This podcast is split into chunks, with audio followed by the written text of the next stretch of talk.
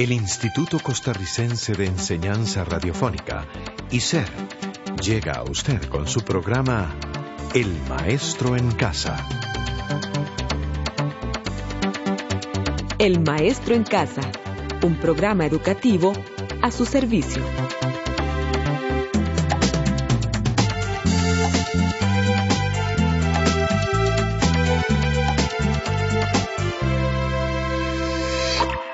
¿Cómo estás, Norma? Como siempre, muy contenta por encontrarnos en un nuevo programa más del Maestro en Casa. Claro que sí. Y bienvenido al encuentro de la semana décima de Ciencias Sujarras. En esta semana comentaremos acerca de los aportes que brindaron algunos científicos con respecto al átomo. Hoy hablaremos acerca de John Dalton, Joseph Thomson, Ernest Rutherford. Además, aprovecharemos para recordar aspectos importantes del átomo.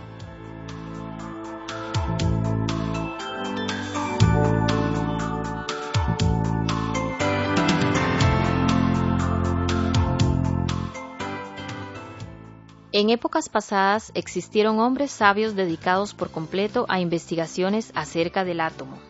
Los esfuerzos de hombres como John Dalton, Joseph Thomson, Ernest Rutherford y otros más por realizar la investigación atómica quedaron registrados en la historia de la química. Así es, Dalton se dedicó a estudiar la composición de la materia y desarrolló la teoría atómica con sus postulados. Thomson descubrió las partículas negativas que se encontraban dentro del átomo, a las que se les conoce como electrones. También pudo demostrar que el átomo es divisible en partículas negativas y positivas. Rutherford descubrió el núcleo y encontró en él partículas con carga positiva a las que llamó protones. Rutherford descubrió el núcleo atómico y su modelo lo comparó con el sistema planetario. Como podemos darnos cuenta, la química encierra grandes secretos que el ser humano ha descubierto y continuará revelando para darnos más sorpresas.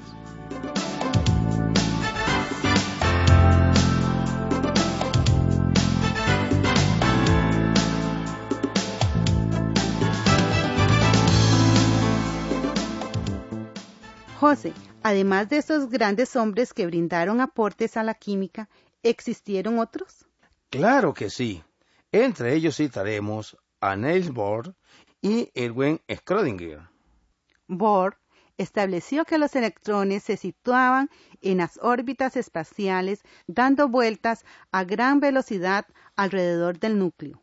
Schrödinger estableció los niveles, subniveles orbitales y niveles de energía de los electrones.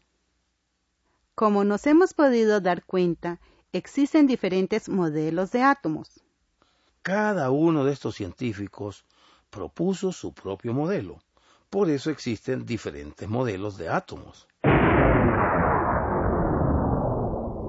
¿Escuchó ese sonido? Claro, ese sonido de una explosión. ¿Sabe que la palabra átomo viene del griego y la letra A significa sin y tomo significa partes. En el universo existen millones y millones de átomos. La partícula fundamental de la materia es el átomo. Por eso el átomo es motivo de admiración, más aún cuando observamos cosas a nuestro alrededor muy pequeñas. El átomo es la partícula más pequeña de un elemento que conserva sus características y propiedades. La existencia del término átomo fue propuesta por los griegos llamados Leucipo y Demócrito. Leucipo y Demócrito describieron al átomo como algo muy simple. Sin embargo, al observar la naturaleza se dieron cuenta que no era así. Después de muchas investigaciones, se logró conocer los átomos y su formación.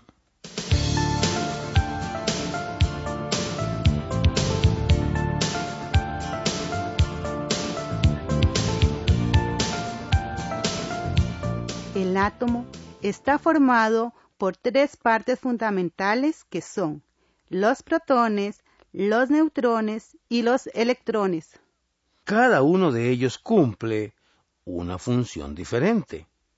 Todo esto nos ha llevado a comprender mejor el mundo en el que vivimos.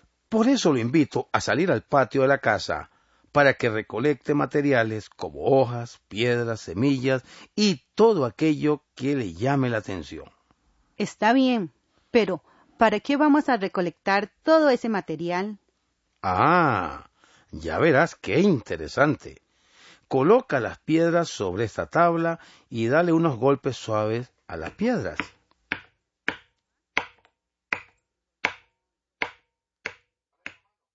Las piedras las puedo partir en pedacitos más pequeños. Si golpeo y golpeo, hasta puedo convertirlas en arenilla. Si es verdad lo que usted está diciendo, imagínense que hasta esa arenilla pueden seguir partiéndose en partículas más pequeñas. Tiene razón. Entre más golpeo, más molida queda la piedra. En el caso de las hojas, las podemos despedazar y obtener pedazos de hojas más y más pequeñas, hasta no poder despedazarlas más.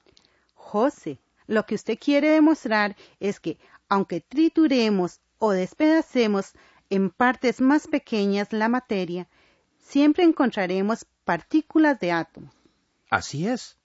El átomo está formado por partículas muy pequeñas, indivisibles e indestructibles.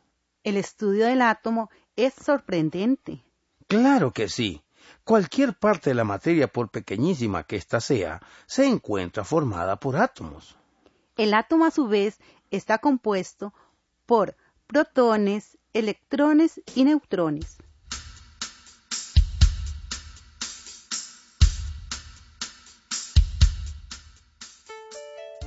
Vamos a hacer un modelo de un átomo. Utilizaremos tres colores, rojo, azul y amarillo. Ahora pinte tres bolitas de estereofón de color rojo, cuatro bolitas de color amarillo y tres de color azul.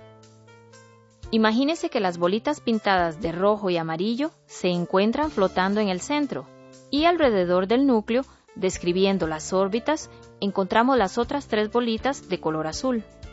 El modelo del átomo que estamos diseñando es el elemento denominado litio. Por supuesto, el átomo del litio está formado por un núcleo con tres protones, cuatro neutrones y tres electrones en la nube electrónica.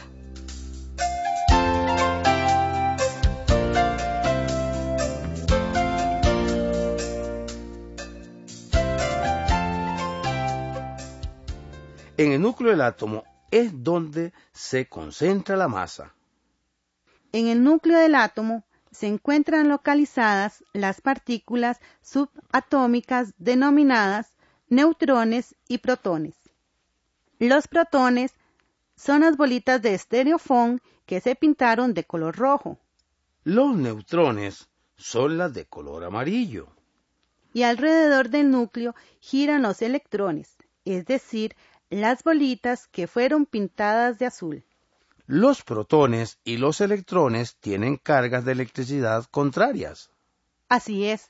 Los protones son eléctricamente positivos.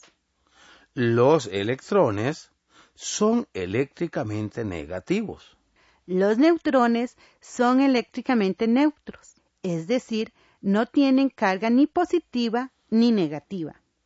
Para concluir, podemos decir que el átomo se puede dividir y al hacerlo desprende una gran cantidad de energía. Además, el ser humano ha aprovechado esa energía con diferentes fines. De esta manera, hemos llegado al final de un programa más del Maestro en Casa. Hasta luego. Fue un placer haber compartido con usted un programa más del Maestro en Casa. Hasta luego.